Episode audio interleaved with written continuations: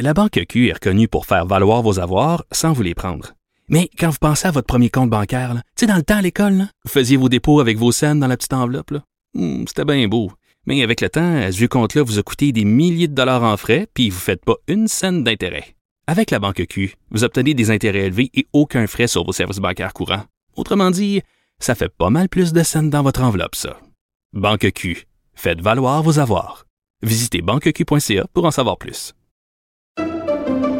Pendant que votre attention est centrée sur cette voix qui vous parle ici, ou encore là, tout près ici, très loin là-bas, ou même très, très loin. Celle de Desjardins Entreprises est centrée sur plus de 400 000 entreprises partout autour de vous. Depuis plus de 120 ans, nos équipes dédiées accompagnent les entrepreneurs d'ici à chaque étape pour qu'ils puissent rester centrés sur ce qui compte, la croissance de leur entreprise.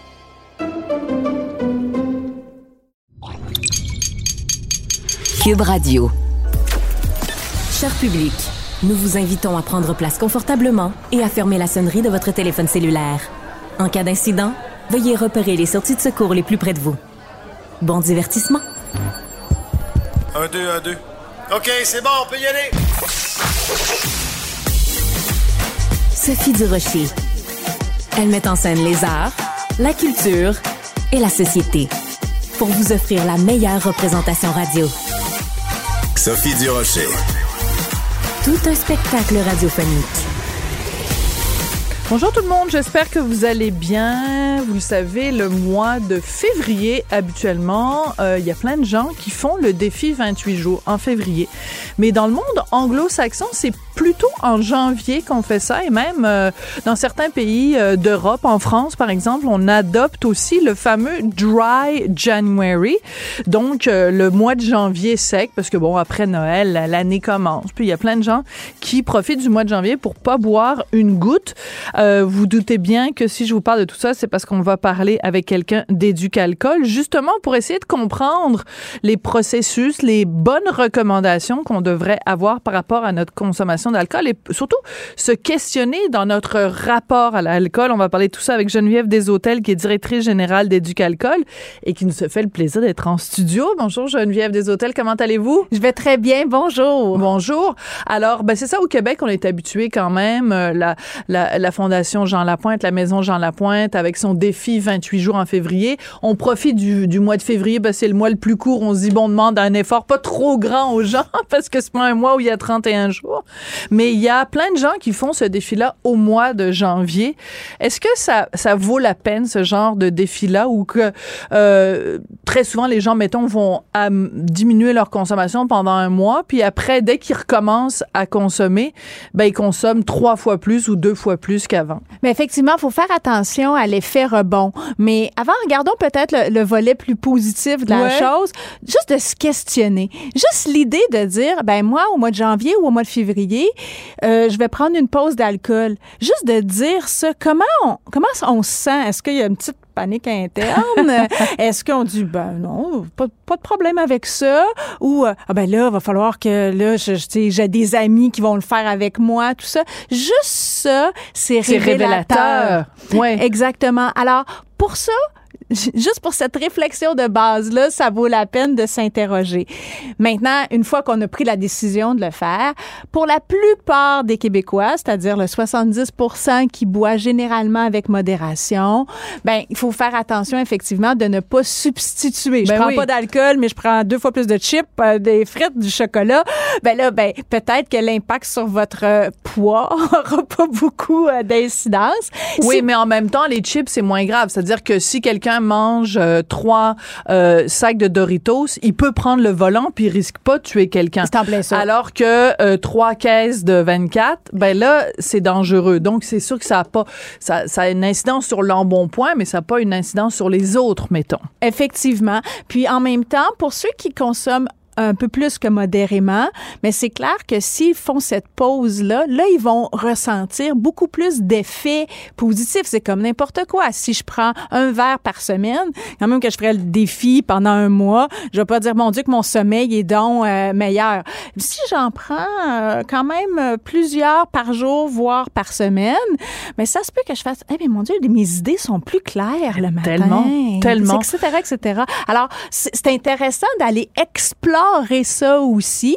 Il y a quand même, euh, pour ceux qui consomment vraiment beaucoup d'alcool, on va suggérer une aide physique et psychologique, médicale, parce que l'alcool, si on en prend vraiment en très grande quantité, on peut pas arrêter euh, du jour au lendemain. Voilà, le ça. sevrage peut être dangereux Oui. si on est vraiment dans les dans des quantités. mais ça concerne euh, pas la majorité Non. des Québécois, alors. D'accord.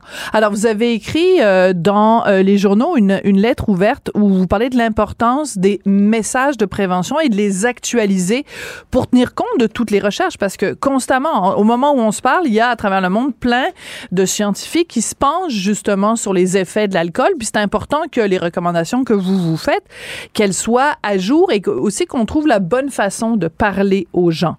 Euh, votre prédécesseur, je, me, le taquinais souvent euh, parce que je reprochais parfois à Duc Alcool d'avoir un petit ton moralisateur, un petit ton un peu paternaliste, un petit ton condescendant.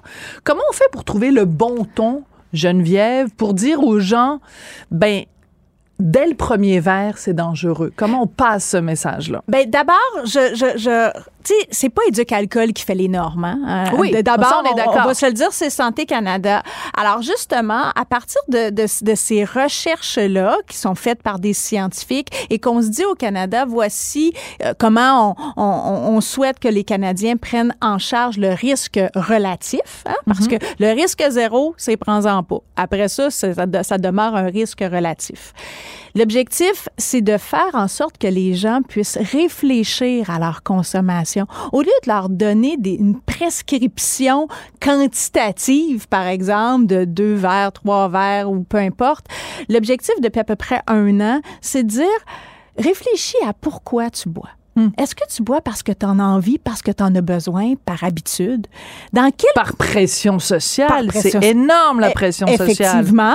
Est-ce que tu bois dans un contexte qui est généralement positif pour célébrer, euh, parce que c'est c'est agréable, ou plutôt pour te déstresser, voire même de l'automédication? C'est déjà là, il y a un autre niveau de réflexion. Et quels sont les effets à court, moyen, long terme de la consommation? Et si on met tout ça ensemble, puis nous, ben, on va pousser cette information-là euh, aux Québécois, mais là, ils sont en mesure de faire des choix éclairés qui les concernent. Donc, on les responsabilise au lieu de les culpabiliser. Mais en tout cas, du moins, c'est l'intention. Oui. S'il y a toujours des gens qui vont trouver qu'on est trop moralisateur, qu'on devrait pas s'en mêler. Oui, ou mais peut-être que ces gens-là ont des questions à se poser parce que s'ils se sentent à ce point-là dérangés par votre message, c'est peut-être parce que ça, ça brasse quelque chose à l'intérieur qui, qui les dérange. La raison pour laquelle, Geneviève, je parlais de la pression sociale euh, tout à l'heure, puis je trouve que c'est très important, important d'en parler publiquement. Euh, moi, en 2022, j'ai énormément diminué ma consommation d'alcool. Je fais toujours attention quand je dis ça parce que je veux pas que les gens pensent que j'ai un problème avec l'alcool. J'ai pas de problème avec l'alcool, mais j'ai décidé de pas l'éliminer complètement, mais de le diminuer vraiment. Euh, écoute, euh, je pense que je prends, je suis rendu que je prends des fois euh, un verre par mois, ce qui était vraiment pas la Sophie d'avant. Et c'est fascinant de voir quand j'ai des soupers avec des amis ou des soupers avec des collègues ou des soupers avec la famille, peu importe, ça dérange les gens. On n'est pas habitué quand il y a une table avec six assiettes. Il faut qu'il y ait six verres à vin, puis la personne qui a pas de verre à vin, c'est elle qui se fait pointer du doigt. Est-ce qu'il faut pas inverser la situation, c'est-à-dire lâcher tranquille les gens qui arrêtent de boire? Ah oui, puis j'ai eu euh, une très belle conversation sur ce sujet-là avec un certain Richard Martineau. Oui, euh, bon, dans, lui.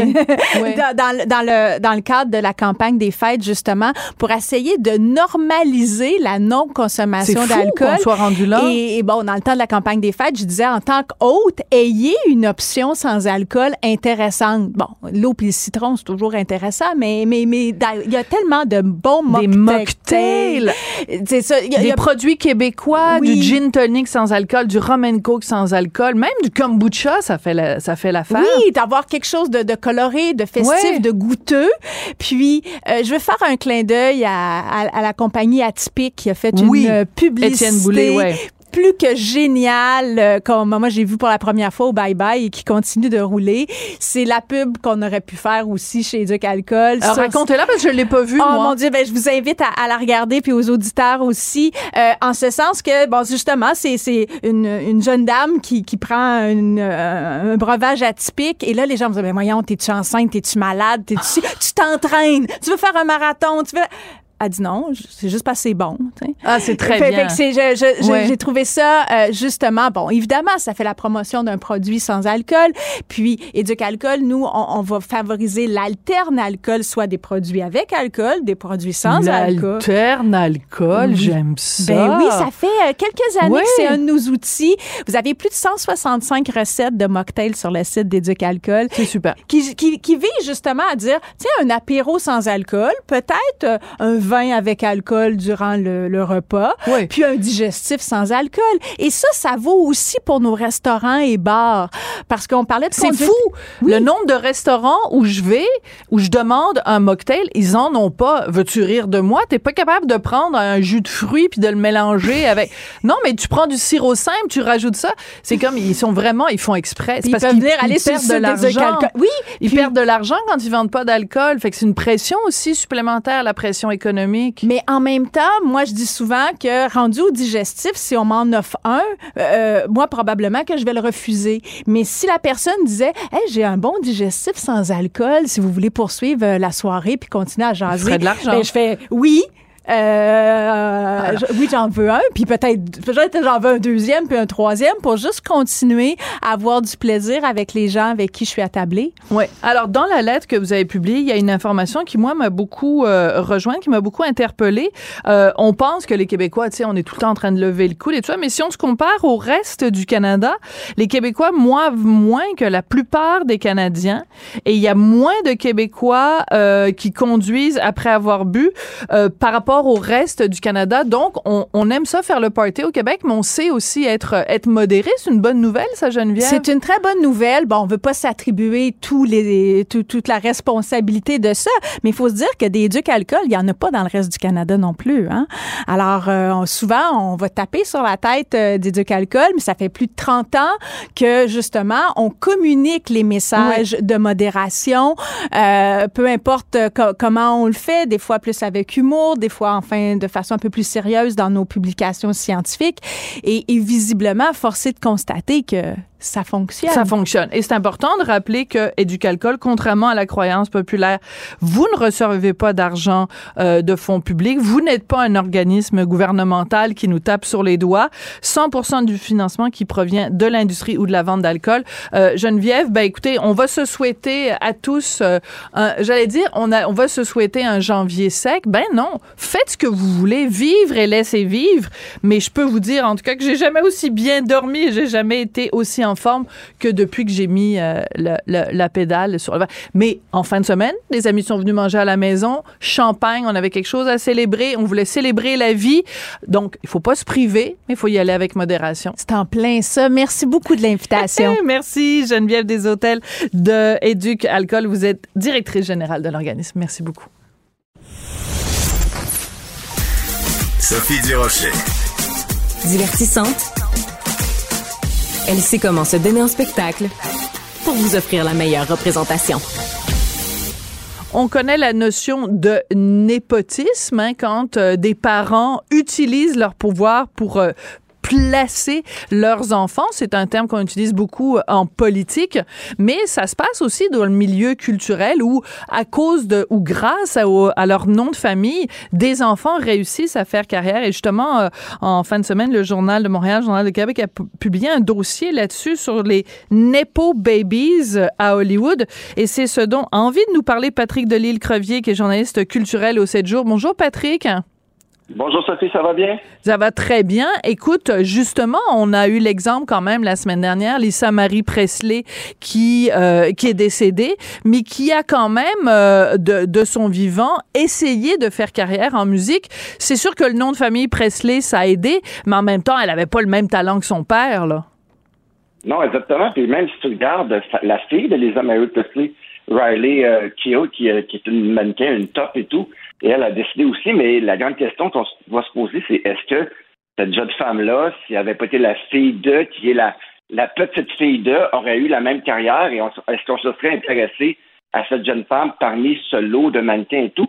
Bon, c'est drôle que tu me parles de Lisa Marie Presley parce qu'en fait, semaine, j'étais dans le classement de CD. Je suis un, je suis un de ceux qui achètent encore des CD. Puis là, je suis tombé sur les, les albums justement de Lisa Marie Presley qu'on m'avait envoyé à l'époque parce que et euh, j'ai réécouté ça, puis je me dis, mon Dieu, ça n'a pas dû être facile pour cette fille-là. Non. Parce que quand on parle de népotisme, ça peut être facile. Ça peut être, quand on parle de Lily Rose Depp, qui a eu son premier rôle au cinéma en 2014 avec Papa Johnny, OK, c'est certain que Lily Rose n'aurait pas eu ce rôle-là si ça n'avait pas été la fille de l'illustre Johnny. Mais quand on parle de Lisa Marie Presley, puis des noms comme ça, on peut en nommer, là. Adam Cohen, on est les deux des fans de Leonard Cohen, marcher derrière le grand Leonard Cohen quand on s'appelle Adam et se faire un nom, un style et tout, ça doit être assez, assez euh, difficile.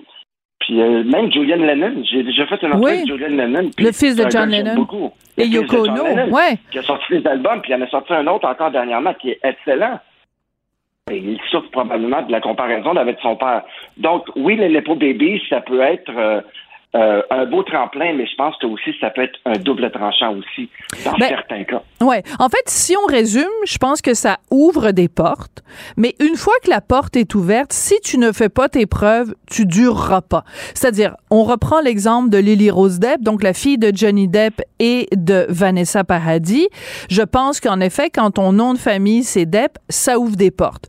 Maintenant, euh, la raison pour laquelle mettons Chanel l'a prise comme euh, comme mannequin, c'est parce que excuse-moi, mais elle est à tomber par terre. Même si elle avait pas été la fille de et la fille de, euh, tu vois cette fille-là rentrer quelque part, était complètement abasourdie par son immense beauté.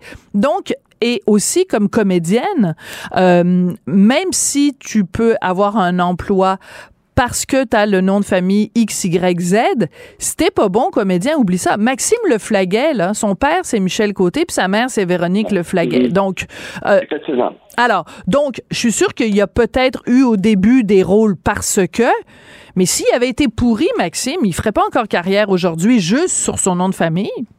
Ben, Je pense que c'est un tremplin. Puis à un moment donné, euh, oui, tu as le nom de, mais si tu fais pas tes preuves, ben là, le tremplin s'effrite, puis euh, tu prends une débarque. C'est, je pense que c'est un peu. euh, tu sais, moi, j'ai, un exemple euh, précis pour ça, c'est euh, Ludovic Bourgeois. Ouais. Ludovic a fait la voix. Moi, je connais Ludovic depuis longtemps. C'était un, enfant quand je l'ai connu. Là, je connaissais bien Patrick. Puis Ludovic, il, il, il s'enlignait vers une carrière au hockey. Puis jamais il a parlé de musique devant son père. Il a jamais fait de musique avec son père avant la voix. Puis à un moment donné, il est arrivé et il dit Père, je vais te faire entendre quelque chose. Puis il a fait entendre un démo, un album qu'il avait fait avec sa gang de chums. Patrick était abasourdi tellement que, my God, tu chantes. Et Ludovic, c'était important pour lui, justement, de se faire un nom sans papa. C'est Excellent. pour ça, d'ailleurs, que Ludovic hésite encore aujourd'hui à, à chanter euh, les chansons des bébés. Puis, tu sais, on lui propose tout le temps pourquoi tu, pourquoi tu fais pas un spectacle hommage avec euh, sur la- les musiques de ton père et les grands succès des bébés. Puis, pour l'instant, il veut rien savoir parce qu'il veut faire son chemin à lui, pas chanter les tunes de papa. Là. Ouais. Et en même temps, tu vois, on a en parallèle à ça Jérôme Charlebois, le fils de Robert Charlebois. Euh, et euh, ben, euh, il- a lui, euh, on peut pas dire qu'il a fait une carrière absolument euh, éblouissante, Jérôme. Et en même temps, quand il chante les chansons de son père, il est excellent. C'est un, un- un matériel qu'il maîtrise. Il est vraiment super bon. Et il a la même. Quand il chante les chansons de son père, qu'est-ce que tu veux, je te dis, il a une énergie euh, qui ressemble beaucoup à l'énergie de son père. Donc, et je pense que Jérôme, honnêtement, ça le dérange pas de reprendre des chansons de son père. Je pense que il y a- chacun a, a fait son chemin à sa façon, mais je pense que dans le cas de Jérôme, ça le dérange pas plus que ça. Mais en même temps, je connais bien Jérôme. Puis Jérôme, c'est quand on regarde les albums de Jérôme, il a voulu vraiment aller ailleurs. C'est très humoristique. Ouais. C'est vraiment un autre ton. Euh, il reprend pas souvent non plus. Il y a Non, des- mais en spectacle, il des- le fait. Ouais, c'est ça. Ouais, de temps en temps, effectivement. Mais tu sais, c'est- c'est vraiment euh, euh, un petit pied doucement dans la porte. Puis tu sais, c'est vraiment en fait avec classe et délicatesse. Mais il surfe pas sur le. Hey, moi, je reprends un tonne de mon père, puis je suis capable de les faire. Et que je trouve aussi honorable. Tu sais, puis tu sais, on parle. Je parlais dernièrement, j'ai écouté un, un, un vidéoclip euh, de Phil Collins, la dernière tournée de Genesis. Oui. Phil Collins qui était euh, bon, il y y a sa fille qui est actrice, Lily Collins, mais son fils Nicolas Collins, quand tu le regardes, c'est lui qui a remplacé son père à 17 ans sur la tournée de Genesis. Ah ouais, hein? part, Le, le talent est là, là. Tu, tu regarderas ça, là. Nicolas Collins, Genesis. OK. Le kid a 17 ans et je peux te dire que c'est c'est la fierté de papa et avec raison, mais tu sais, on n'est pas avec deux baguettes de drum dans les mains puis le talent, donc ça se cultive, ça, ça s'apprend. Puis je pense que Nicolas Collins, euh, oui, son père c'est Phil Collins, mais je pense que puis aussi des fois on grandit, on grandit dans lui, euh, probablement que Phil Collins, j'ai mis deux bâtons de drum dans les mains à 4 ans, puis Ben, c'est aimé ça. puis il a continué. Ben oui, tout à fait. ça Ben-. Ouais. Ben oui, parce que, euh, et euh, je pense que c'est une des personnes qui est citée dans l'article d'Isabelle de Honteberry dans le texte du Journal de Montréal, Journal de Québec, c'est que, euh, je pense c'est une comédienne qui dit, ben moi, si, euh, euh, il se trouve que mes deux parents étaient comédiens, donc je suis un peu un enfant de la balle parce qu'on était comme ça tout le temps, mais si mes parents avaient été boulangers puis que j'avais été élevée dans une boulangerie, ben je serais devenue boulangère moi aussi puis j'aurais fait Ah du pain comme mon père et ma mère. Donc, euh, mais je peux te dire quelque chose. Mon fils, là, il veut faire n'importe quoi dans la vie, mais pas être journaliste. Ben, ça va. Peut-on le comprendre? Oui. Peut-on le comprendre? Ben, surtout quand tu vois des fois à quel point ça peut être euh, parfois difficile d'être dans la controverse, mais euh, mais euh, il veut pas du tout, euh, il veut pas du tout être là-dedans. Bon, bref, je referme la parenthèse plus intime. Euh, ce que je trouve intéressant, c'est que des fois il y a des gens, euh, la, la jeune génération, par exemple, a aucune idée qui sont les parents de ces de ces gens-là. Tu sais, euh, je pense, euh, tu sais, mettons, mettons justement Lily Collins, mettons qui joue dans Emily in Paris. Euh, ben il y a plein de gens, tu leur dis même, euh, mettons, mettons, t'as 18 ans et trois quarts, puis tu capotes sur la fille qui fait Emily dans Emily in Paris. Ben on, on a beau te dire c'est la fille de Phil Collins. toi, ça n'a aucune influence sur toi parce que Phil Collins, c'est pas ta génération, comprends-tu? Fait que Lily Collins, elle, elle s'est rendue où elle est peut-être justement parce qu'elle avait en effet un nom de famille connu, mais, euh, mais pour la jeune génération qui constitue quand même une grande partie des gens qui écoutent euh, Emily in Paris, ça change strictement rien qui est son papa, là. Puis quand on y pense, Sophie, c'est pas un nouveau phénomène. hein. Ben On non. pense à des noms comme les les Ben totalement. Jimmy Curtis, la famille Arquette, toute la famille était comédien. Emilio Estevez, euh, Estevez, Charlie Sheen, Kurt Douglas, Ouais. Jane Fonda, Drew Barrymore. C'est pas, euh, c'est pas un nouveau phénomène, le Nepo Baby. Sauf qu'en ce moment, bon, euh, c'est une polémique qui est née entre deux mannequins, qui y en a une qui, qui est la fille de Vanessa Paradis et de Johnny Depp, puis l'autre qui a fait de. Ça a commencé par un tweet fight un peu euh, Ah ouais? euh, de la top modèle Victoria Serretti qui a, qui a répondu un jour tu te plains pauvre petite Lily Depp, mais Lily Rose, mais toi, euh, t'as pas besoin de t'inquiéter, c'est à savoir comment tu vas payer ton billet d'avion du retour quand tu fais euh, un shooting, alors que moi, euh, je l'ai pas eu facile comme puis après, je m'en vais pas me reposer dans la villa de papa à Malibu. Ça a commencé un peu comme ça. Oh! Comme un peu euh, ouais, Une bitcherie. En- deux top modèles et voilà. Euh, parler de népotisme à la radio aujourd'hui. Euh, Voilà, exactement. Mais euh, en même temps, c'est très, c'est très vilain de faire ça parce que, euh, je veux dire, c'est, c'est, oui, peut-être que en effet, si, si ça va mal dans la vie de Lily Rose Depp, euh, elle peut en effet aller se reposer à la villa de papa. En même temps, excuse-moi, mais être la fille de Johnny Depp euh, la dernière année là, dans le procès très médiatisé avec Amber Heard, je suis pas sûre que c'était vraiment facile à vivre parce que c'est ça que les gens comprennent pas aussi, c'est que à la- parfois être euh, l'enfant de quelqu'un de célèbre, euh, on peut considérer que ça nous ouvre les portes. Des fois, ça nous enferme aussi, ou en tout cas, c'est pas toujours facile d'être euh, la- le, le fils ou la fille de quelqu'un qui est dans l'œil du public. Euh, dans le cas de Johnny Depp, euh, je pense que toute la famille Depp a passé un, un mauvais quart d'heure euh, l'année dernière.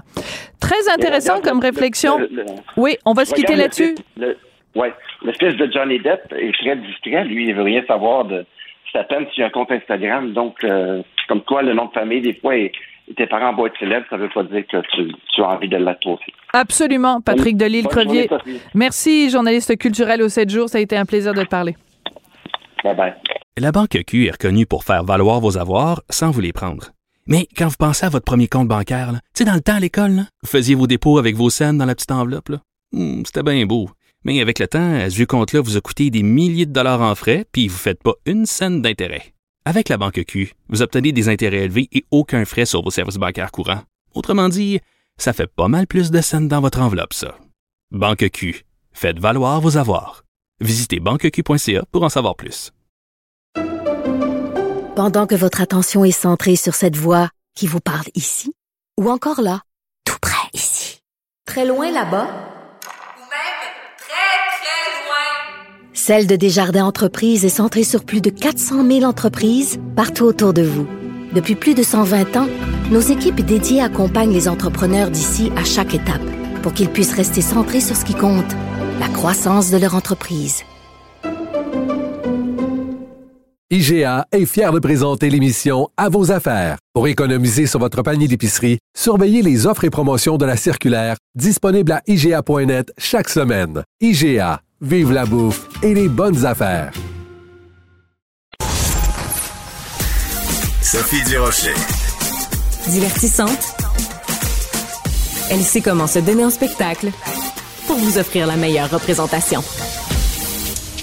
Ah, vous, vous êtes. C'est tout en anglais. Sophie Durocher. C'est toi qui as tiré la sonnette d'alarme? Le Québécois moyen était Guy Nantel. quelqu'un qui subissait et qui se disait je ferme ma gueule parce que je veux pas perdre ma job. La rencontre. Cet asservissement, cette servitude volontaire. Tu sais, quelqu'un qui va dire, par exemple, moi, j'étais allé à l'urgence, là, j'ai attendu 6 heures, OK? La rencontre. Nantel.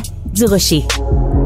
Et oui, on s'était ennuyé de lui. Il est de retour. J'espère que tu t'es reposé. Tu t'es, tu t'es, t'es pogné le moineau pendant un mois, Guy Nantel? Bon, bon, bon, un instant, là, je, je suis parti à peine euh, un peu plus de deux semaines. Et là-dessus, le deux tiers du temps, euh, même si j'étais en Arizona et en Utah, euh, il y avait des tempêtes de neige comme au Québec. Fait que je me suis pas tant ennuyé du Québec. Es-tu sérieux? Il y a eu une tempête de neige pendant que tu étais là-bas? Oui, oui. euh, écoute, je suis même allé au Grand Canyon et Hein? j'ai jamais pu le voir parce que le parc était fermé à Non. cause de la tempête de neige. Ouais, ouais, je te dis, là, c'était pas une blague. euh, il y avait des carambolages parce qu'évidemment, ils sont avec des voitures euh, Ben qui oui, sont pas équipées. pas équipées. Puis bon, les gens ont pas l'expérience et tout et tout. Fait que par dizaines des voitures euh, dans le décor. Puis, euh, mais mais ça, ça fait rien. C'était un magnifique euh, voyage quand même. On a vu des beaux parcs. Puis Bon. ça fait du bien de se reposer un peu. Bon, ben tant mieux. Très contente de t'avoir de retour avec nous. Vendredi euh, tu étais à l'émission Le Monde à l'envers, animée par Stéphane Bureau sur les ondes de TVA. Il y avait cette entrevue dont tout le monde parle, euh, une entrevue avec Julien Lacroix, humoriste déchu. C'était sa première entrevue de télé en plus de deux ans et demi. En fait, depuis que dans Le Devoir, il y a neuf femmes qui ont allégué euh, des inconduites sexuelles de la part de Julien Lacroix. Euh, dans ma chronique de ce matin, dans le Journal de Montréal, Journal de Québec, je dis ce n'est pas le- la place dans une émission de télé ou dans les médias sociaux de juger quelqu'un, de décider s'il a euh, ou pas euh, commis les gestes qu'on lui reproche. Euh, je te propose qu'on écoute un petit extrait de l'entrevue avec Julien Lacroix, puis tu vas me dire ce que tu en as pensé après. As-tu peur en ce moment? Euh, oui. Pas de moi. Je parle des circonstances. Euh, oui, ça fait partie de pourquoi je suis là. Euh, je suis un peu tanné d'avoir peur. Je suis tanné d'avoir peur pour ma sécurité. Je suis tanné d'avoir peur de parler. Je suis tanné d'avoir peur de pas faire les bonnes choses. Fait que j'ai décidé de, de remonter sur scène. Ça fait partie aussi de ça. J'avais peur de remonter sur scène. J'avais peur de recommencer à Alors, il a peur, il a peur, il a peur. Euh, moi, quand il dit j'ai peur pour ma sécurité, je comprends pas. On vit en démocratie. Quelqu'un contre qui aucune accusation criminelle n'a été déposée nous dit à la télé devant des centaines de milliers de gens qu'il a peur pour sa sécurité. Mhm. Guy, c'est quand même grave. C'est quand même très grave. Euh, puis c'est la raison pour laquelle c'était important, même si je comprends la sensibilité qu'il y avait autour de, de ce sujet-là, euh, de la présence de Julien Lacroix à l'émission. C'était important que Julien Lacroix vienne à notre émission parce que, premièrement, c'est le type d'émission où on peut recevoir ce, ce genre de personnage-là. Euh, et deuxièmement, parce que, comme tu le dis, il n'y a pas d'accusation. Moi, je me suis maintes fois prononcé là-dessus, un peu comme toi.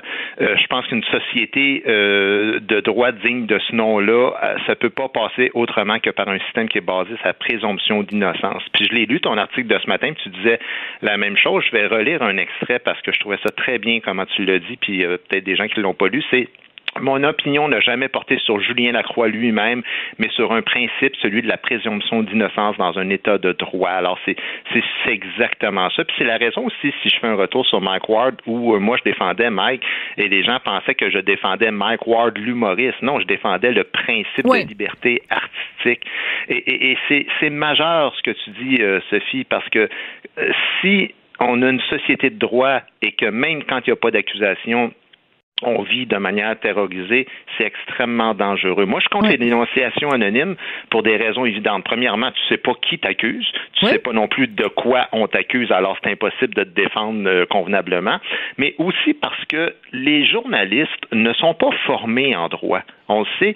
Et donc, ils ont des procédés. Par exemple, on l'a vu dans le cas de Gilbert Rozon, des témoignages croisés où des victimes se rencontrent, parlent aux journalistes ensemble en même temps. Ben ça, ça contamine la preuve en droit et on peut pas faire ça.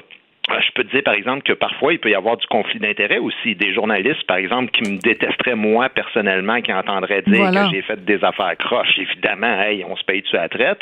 Euh, et l'autre danger, c'est que le tribunal populaire, c'est pire que le tribunal normal, parce que le tribunal normal, le conventionnel, il invite à réhabilitation. Mais le tribunal populaire invite au bannissement à la vie, à la mort. Ouais. Écoute, euh, en faisant un, léger parallèle, parce que évidemment, euh, toute chose euh, n'étant pas semblable, mettons l'affaire Marie-Pierre Morin. Moi, j'ai été jetée à terre jeté à terre, de voir la réaction d'un certain nombre de, de, personnes, euh, de commentateurs et tout ça dans le milieu euh, artistique, dans le milieu médiatique québécois, qui étaient outrés quand euh, Marie-Lou Wolfe, en, en, audition pour son film Arlette, sur un scénario de Marie Vien, quand elle a demandé à Marie-Pierre Morin, comme parmi d'autres comédiennes, de venir aux auditions et qu'après plusieurs auditions avec Marie-Pierre Morin, elle a décidé que c'était Marie-Pierre Morin qui avait le rôle. Donc, j'ai été estomaquée d'entendre beaucoup de gens dans le milieu dire Marie-Pierre Morin n'aurait même pas dû être appelée en audition. C'est absolument dégueulasse, Guy, parce que quelqu'un qui a pris un couteau et qui l'a trempé 42 fois dans le corps de, de, de, de, sa femme ou de son voisin va purger sa peine en prison et quand cette personne-là va sortir de prison, la société va lui dire, t'as le droit à une deuxième chance puis t'as le droit d'avoir un travail. Ben oui, exact. Mais ben, Marie-Pierre Morin aurait pas le droit même de se présenter en audition. Euh, Julien Lacroix aurait même pas le droit de faire un spectacle devant 22 personnes dans un bar euh, avec des tables euh, qui, qui, qui, qui sentent la bière? Oui, puis rappelons-le, euh, ton, ton, la base de ton argumentaire, c'est qu'il n'y a pas eu d'accusation criminelle dans un cas comme dans l'autre. Alors, sur quoi on se base comme société? Puis, puis tu sais, avant l'émission, là, il y avait énormément de tensions. C'est, moi, ça fait quand même plusieurs fois là, que j'y vais à, l'émission, puis euh, c'est le moment le plus tendu de, de, depuis le début de la saison, là, depuis euh, l'automne. donc, tu sais, même avant, là, ça a soulevé des questions, puis tu sais, ton chum était là, là, fait qu'il il y a eu des conversations assez corsée euh, entre nous, là, puis je te parle de toute la production avant ça. Puis là, il y en a là, qui sont tout le temps comme ben, oh, moi je suis mal à l'aise quand même, mais je vais faire le show, puis tout ça, puis sais, moi, je me plais tout le temps dans ce temps-là euh, à dire, OK, parfait, tu, tu, tu te questionnes sa légitimité d'inviter la Croix, euh, mais moi, je me fais un plaisir à les confronter sur les raisons de leur malaise. Puis mm-hmm. l'argument, là, c'est toujours, écoute, il y a énormément de gens dans le milieu qu'on pourrait inviter et contre qui pèse aucune allégation. Mais c'est ça le danger. C'est qu'il suffit d'une allégation anonyme, puis on invoque toujours le maudit principe de précaution. On se couvre des deux bords. On dit, je pense que c'est exagéré ce qu'il vit, je comprends, mais en même temps, pourquoi je prendrais une chance, ça que je le barre? Ouais. Donc, ça fait que ça peut se passer dans la vie de n'importe qui, n'importe quel artiste dans notre cas, qui se fait dire, euh, écoute, ça a l'air que tu aurais fait ci, ça, ça, et on t'invite plus jamais, même si on croit que probablement c'est exagéré ce que tu vis. Donc, on parle des deux côtés de la bouche. Oui, puis euh, ben oui, tout à fait. Et en fait, on devrait pas. Et de toute façon, euh, le, ce qu'on fait quand on fait une entrevue, ce que Stéphane Bureau a fait vendredi avec Julien Lacroix, c'est qu'il lui tend un micro, il lui donne une tribune. Après, c'est à Julien Lacroix de décider ce qu'il fait avec cette tribune-là. Est-ce qu'il se défend bien? Est-ce qu'il se défend moins bien? Est-ce qu'il est-ce qu'il réussit à convaincre les gens qu'il est il est légitimé de remonter sur scène? Mais en aucun cas une entrevue ou euh, une enquête journalistique, ça n'est un procès. C'est-à-dire que le, le, but de l'exercice de la présence de Julien Lacroix vendredi, ça n'était pas de déterminer est-ce qu'il a agressé des femmes ou pas. C'était pas ça. Et pourtant, sur les médias sociaux, on a lu énormément de ah ben je le crois pas lui, puis finalement c'est les femmes que je crois. Mais ça n'est pas ça le but de l'exercice. Vous n'êtes pas des membres du jury. Vous êtes des téléspectateurs dans une émission de télé. That's it, that's all.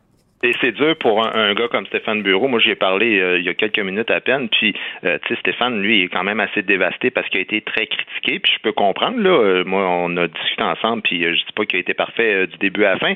Mais il y a une chose, par exemple, c'est que, tu sais, les gens sont plus dans l'émotion que dans le rationnel, bien souvent. Là, on a un sujet extrêmement émotif et si Stéphane est trop mou dans son entrevue, ben, il passe pour un écœurant complaisant, complice d'un violeur dans la tête du monde. Puis s'il est trop serré, ben là, il passe pour un gars sans cœur qui a pas d'écoute. Fait que je dis, tu sais, en plus, c'est un show en direct. Fait que c'est extrêmement compliqué parce que, comme tu dis, les gens évaluent ça comme si c'était un tribunal, alors que ce n'est pas du tout ça l'intention. Et je pense pas que Stéphane non plus l'a amené sur ce type de questions-là. Euh, puis je pense que Julien s'en est bien tiré. Ensuite, on se demande bon, est-ce qu'il va pouvoir reprendre sa carrière d'humoriste ou pas? Ben, écoute, moi, je vois pas de raison pour lesquelles ça, ça n'arriverait pas, sauf que euh, on parle strictement, évidemment, au niveau de la justice en ce moment. Parce qu'ensuite, c'est vrai que c'est un choix individuel de chaque personne de décider si ça l'intéresse ou pas d'aller voir Julien Lacroix. Et c'est tout à fait légitime de dire, gars, moi, je l'ai vu, je l'ai entendu, puis avec ce que j'ai entendu dire, ça me tente pas d'aller voir. Moi, je critique ça leur appartient. C'est un choix personnel. Ben, tout à fait. De la même façon qu'il y a des gens, en ce moment même, dans la communauté artistique, qui ont aucun problème, par exemple, à retravailler avec euh, Guy Cloutier. Moi, personnellement, je serais pas capable. Il y en a qui sont capables. Tant mieux, ça leur appartient. Et dans le cas de Guy Cloutier, quand même, on le sait qu'il le fait parce que lui-même l'a avoué à Nathalie Smart. Elle était, elle, elle enregistrait ses propos pour la police et il est mmh. allé en prison. Donc, même quelqu'un qui est purger une peine pour pédophilie. Il y a des gens dans le milieu artistique qui sont prêts à faire affaire avec lui. Donc, euh, est-ce qu'on peut accorder au moins le même genre de, de, de, deuxième chance à quelqu'un qui n'a pas été accusé au criminel? C'est là-dessus qu'on va se quitter. Merci beaucoup, euh, Guy. Je vois que tu reviens en force. Ça t'a fait du bien, la tempête de neige en Utah. OK, merci. Au revoir. La Banque Q est reconnue pour faire valoir vos avoirs sans vous les prendre. Mais quand vous pensez à votre premier compte bancaire, tu sais, dans le temps à l'école, vous faisiez vos dépôts avec vos scènes dans la petite enveloppe. Là. Hmm, c'était bien beau. Mais avec le temps, à ce compte-là vous a coûté des milliers de dollars en frais, puis vous ne faites pas une scène d'intérêt. Avec la banque Q, vous obtenez des intérêts élevés et aucun frais sur vos services bancaires courants. Autrement dit, ça fait pas mal plus de scènes dans votre enveloppe, ça. Banque Q, faites valoir vos avoirs. Visitez banqueq.ca pour en savoir plus. Pendant que votre attention est centrée sur cette voix qui vous parle ici, ou encore là, tout près ici, très loin là-bas, Celle de Desjardins Entreprises est centrée sur plus de 400 000 entreprises partout autour de vous. Depuis plus de 120 ans, nos équipes dédiées accompagnent les entrepreneurs d'ici à chaque étape pour qu'ils puissent rester centrés sur ce qui compte, la croissance de leur entreprise. IGA est fier de présenter l'émission À vos affaires. Pour économiser sur votre panier d'épicerie, surveillez les offres et promotions de la circulaire disponible à IGA.net chaque semaine. IGA Vive la bouffe et les bonnes affaires. Sophie Durocher. Elle pose les projecteurs sur les acteurs de la nouvelle.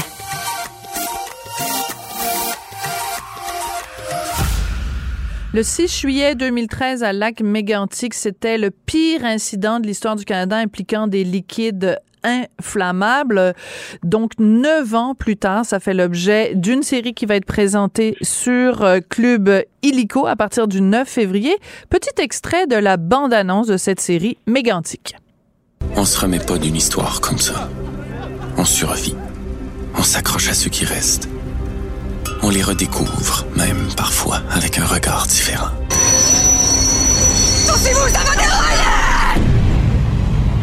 Pourquoi nous autres? C'est juste un point de chenoute, ça. Alors, c'est un tout petit extrait de la bande-annonce, mais déjà, on a des frissons, on a le poil qui nous lève sur les, euh, les avant-bras. C'est une série qui est produite par Alexis Durambro et Sophie Laurent. Sophie qui est au bout de la ligne. Bonjour, Sophie, comment vas-tu? Ça va bien, merci. Écoute, euh, juste la bande-annonce, juste un extrait même de la bande-annonce, ça nous ramène neuf ans en arrière. Pourquoi toi, comme productrice, c'est important pour toi de produire Mégantic? Euh, ben, c'était au départ, euh, j'étais un peu dans l'équipe de Sylvain Guy. Euh, ben, Alexis et moi, on était dans cette équipe-là, c'est-à-dire qu'on n'avait pas nécessairement envie de faire cette série-là par pudeur. Euh, euh, on voulait pas non plus tomber dans du racolage dans ce genre de série-là. Et puis Sylvain est allé à Mégantic et il a rencontré, il, il s'est dit, je vais voir comment je vais être reçu, puis à partir de là, je, j'aviserai, puis euh, il y avait tellement de monde qui avait un besoin de confier ce qu'ils avaient vécu parce que, comme je dis souvent, cette, cette tragédie-là, on l'a, le reste du Québec l'a vécu à travers la lorgnette euh, des, des, des, médias, euh, des journaux, des réseaux sociaux, mais, mais pas de, de l'intérieur très peu, tu sais. On sait que c'est une tragédie, on sait que ça fait mal, mais l'impact euh, sur le quotidien, sur la vie des gens, tout ça, euh, les actes héroïques qui ont été posés ce soir-là, les, les destinées, les destins qui se sont croisés ou pas, ceux qui se sont terminés là, euh, tout ça, on l'a pas, on a eu très peu accès à ça. Puis on avait, quand on est allé par la suite, Alexis et moi rencontrer encore les gens de, de Mégantic, on s'est dit, ben ce qu'on a euh, reçu comme témoignage était tellement fort, on a été tellement impressionnés que, que on pouvait pas faire autrement que de faire la série. C'est un travail d'empathie d'abord et avant tout, puis de dire au Québec, ben euh, voici ce que ces gens-là, en tout cas ce que nous on a reçu. Là, je parle de nous, l'équipe créative de, de Mégantic. Voici ce que nous on a reçu à travers les témoignages qui nous ont été confiés. Puis voilà ce qu'on vous transmet. Puis n'oubliez pas ces gens-là, n'oubliez pas ça. En fait, c'est ça. Je comprends tout à fait. Il y a deux mots que je retiens de ce que tu viens de nous dire, euh, de la pudeur et de l'empathie. Euh, comment on Mhm. fait? Je pense, je fais un parallèle euh, qui est vraiment très tiré par les cheveux, mais euh, une autre comédienne dans une autre tragédie, tu vois, Karine Vanasse qui a produit le film sur Polytechnique. euh, La même chose, les deux mots qu'elle utilisait, pudeur par rapport à une tragédie, puis en même temps de l'empathie, évidemment, pour les Mhm. victimes et pour les survivants. Euh, Mhm. Comment on fait pour trouver le ton juste? Bon, c'est Sylvain Guy qui a, qui a, qui a écrit euh, la série, euh, Alexis l'a l'a réalisé. Mais toi, comme productrice, sur quoi tu as insisté dans le ton à utiliser pour, euh, pour cette série-là? Ben, j'ai insisté sur le fait que euh, comment dire, je suis allée avec euh, le plus d'authenticité possible. On a fait des amalgames euh, avec- à travers les, témoignages qui nous ont été euh, donnés pour justement que les gens, les gens vont, les gens concernés vont probablement euh, à par moment se reconnaître ou reconnaître leur témoignage, leur histoire. Cela dit, on a changé complètement les noms, on a fait, euh, on a amalgamé, comme je te dis, plusieurs histoires dans un même personnage pour éviter que euh, de faire renaître des traumatismes trop euh, trop forts. Euh, On a aussi euh, euh, évité de raconter ce qui était peut-être pas nécessaire, euh, ce qu'on a jugé de pas nécessaire, de mauvais goût. En tout cas, on a essayé de de- d'être le plus authentique possible euh, en essayant de, de faire du mieux qu'on pouvait. Euh, mais il n'y a pas de il a pas de recette, il n'y a pas de Non. secret, il y a pas tu fais des choses avec ton cœur comme à chaque fois, puis te- tu, te- tu souhaites tu souhaites que ce soit bien euh, bien perçu, tu sais. Oui. Alors, je veux te faire écouter, euh, puis c'est pas du tout un piège que je te tends, c'est juste parce que ce matin même, à l'émission de Philippe Vincent Foisy, Julie Morin, qui est l'actuelle mairesse de Lac Mégantic, Philippe Vincent lui a demandé, bon, ça s'en vient, il va y avoir la série et la bande-annonce commence à Mhm. circuler aujourd'hui? Donc, Philippe Vincent lui a demandé euh, sa réaction. Je te fais écouter un petit bout, un extrait, un petit extrait de la réaction de Julie Morin. Donc, ça va être très difficile. Je voudrais qu'il autant il y a des gens qui ont hâte de voir la série, qui sont curieux ou qui qui ont participé dans le fond au processus et, et, et qui ont hâte de, de pouvoir euh, la voir. Autant il y en a d'autres qui sont fâchés que la série existe et ils veulent surtout pas la voir, ils comprennent pas. Donc ça, ça vient là, jouer dans beaucoup de sensibilité. Ça réveille aussi euh, certains traumatismes Alors, euh, comment tu réagis à ça, Sophie? Je te sais très sensible, donc euh, je suis sûre que tu, tu, tu n'apprends rien avec cette citation-là, mais comment tu réagis? Ben écoute, euh, je comprends tout à fait, puis c'est tout à fait normal, puis euh, c'est sain. Euh, le contraire serait euh, serait étonnant que, que ça bascule soit d'un côté ou de l'autre. Euh, c'est impossible. Il y a des gens qui sont encore en situation de deuil et qui ne le feront jamais d'ailleurs, puis c'est la vie ça. Maintenant, je, je te répondrai exactement. La même chose que Sylvain Guy disait ce matin. C'est une série qui leur est destinée, qui leur est dédiée, mais pas nécessairement destinée aux gens Oui. de Mégantic. Tout comme Polytechnique n'était pas destinée, je pense, aux familles des victimes et, et, euh, et aux, aux- aux amis ou des gens qui étaient prêts. Euh, C'était pas ça le but de, de l'exercice non plus, bien que euh, ce soit ce soit dédié à eux, ça n'est pas nécessairement une bonne chose de regarder ça si on a été euh, trop près ou si on est encore trop près de ces événements-là après dix ans. Puis euh, c'est pas le nombre d'années qui va faire une différence non plus, mais en bout de ligne, si euh, je dirais tous les gens qui ont participé à la deuxième guerre mondiale n'ont peut-être pas capables non plus de regarder Schindler's List. Tu, tu comprends Très bon Ou, euh, parallèle, tout à fait. Ryan, ou euh, ce genre de, de, de film-là. Maintenant, est-ce que c'est important d'en parler? Ben, écoute, moi, je crois que oui. Je crois qu'il y avait des gens qui avaient qui ressentaient le besoin d'en parler, qui ressentaient le besoin de, de, de partager ça. Euh, c'est une tragédie qui concerne aussi tout le Québec. Euh, puis, euh, sans, sans m'en servir comme une excuse, mais ça se faisait, ça se tourne présentement à ce qu'on nous a dit en, en Ontario, euh, une série sur les événements de Mégantic. Puis, euh, d'après ce que je sache, ils ont pas, ils se sont pas donné la peine de d'aller con- Voilà. concerter les gens pour savoir ce qu'ils en pensaient.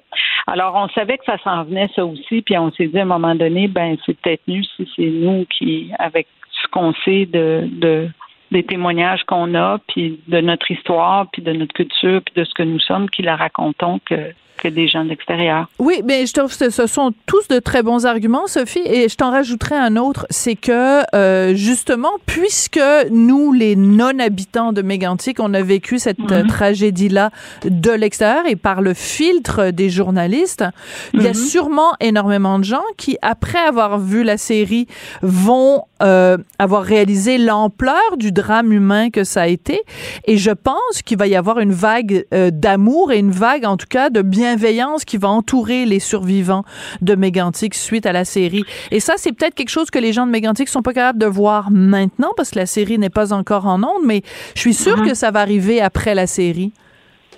Écoute, je sais pas, euh, les Méganticois et les Méganticoises, je pense qu'ils ont toujours euh, eu cette vague d'amour-là et de bienveillance de la part des Québécois dès le départ. Euh, euh, mais je pense que euh, c'est difficile quand on est au cœur d'une tragédie, d'une pareille tragédie, il faut bien le dire, parce que il n'y a rien d'anodin là-dedans, de, de prendre la pleine mesure de de l'impact que que ça peut avoir sur les gens qui, euh, qui ont été à l'extérieur, tu sais, et de voir à quel point euh, ces gens-là ont pas été. euh, moi, j'ai été chamboulée quand j'ai rencontré les Ah gens oui. de Mégantic qui m'ont qui m'ont fait part de leur témoignage. Puis Dieu sait qu'au départ, j'étais un petit peu, euh, j'étais pas très chaude à l'idée de faire cette série-là. Puis euh, Sylvain, comme je te disais tout à l'heure, tu le confirmerais aussi. Donc, euh, ça a pris, euh, ça a pris ces témoignages-là. Puis il y a besoin, il y a des gens qui ont besoin aussi d'exprimer ça. Maintenant, j'ai pas de réponse à ça. Puis il y en a pas de réponse à ce qu'on doit l'écouter, on doit pas l'écouter. Ben, la réponse, de ça, ouais, la réponse sera le 9 février.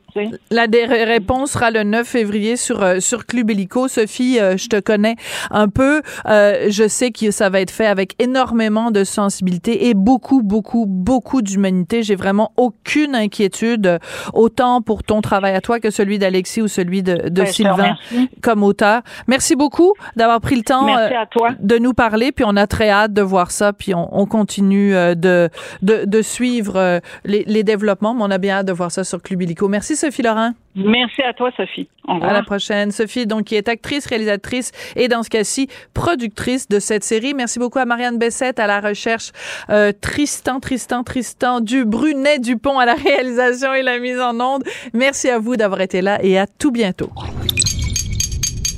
Cube Radio.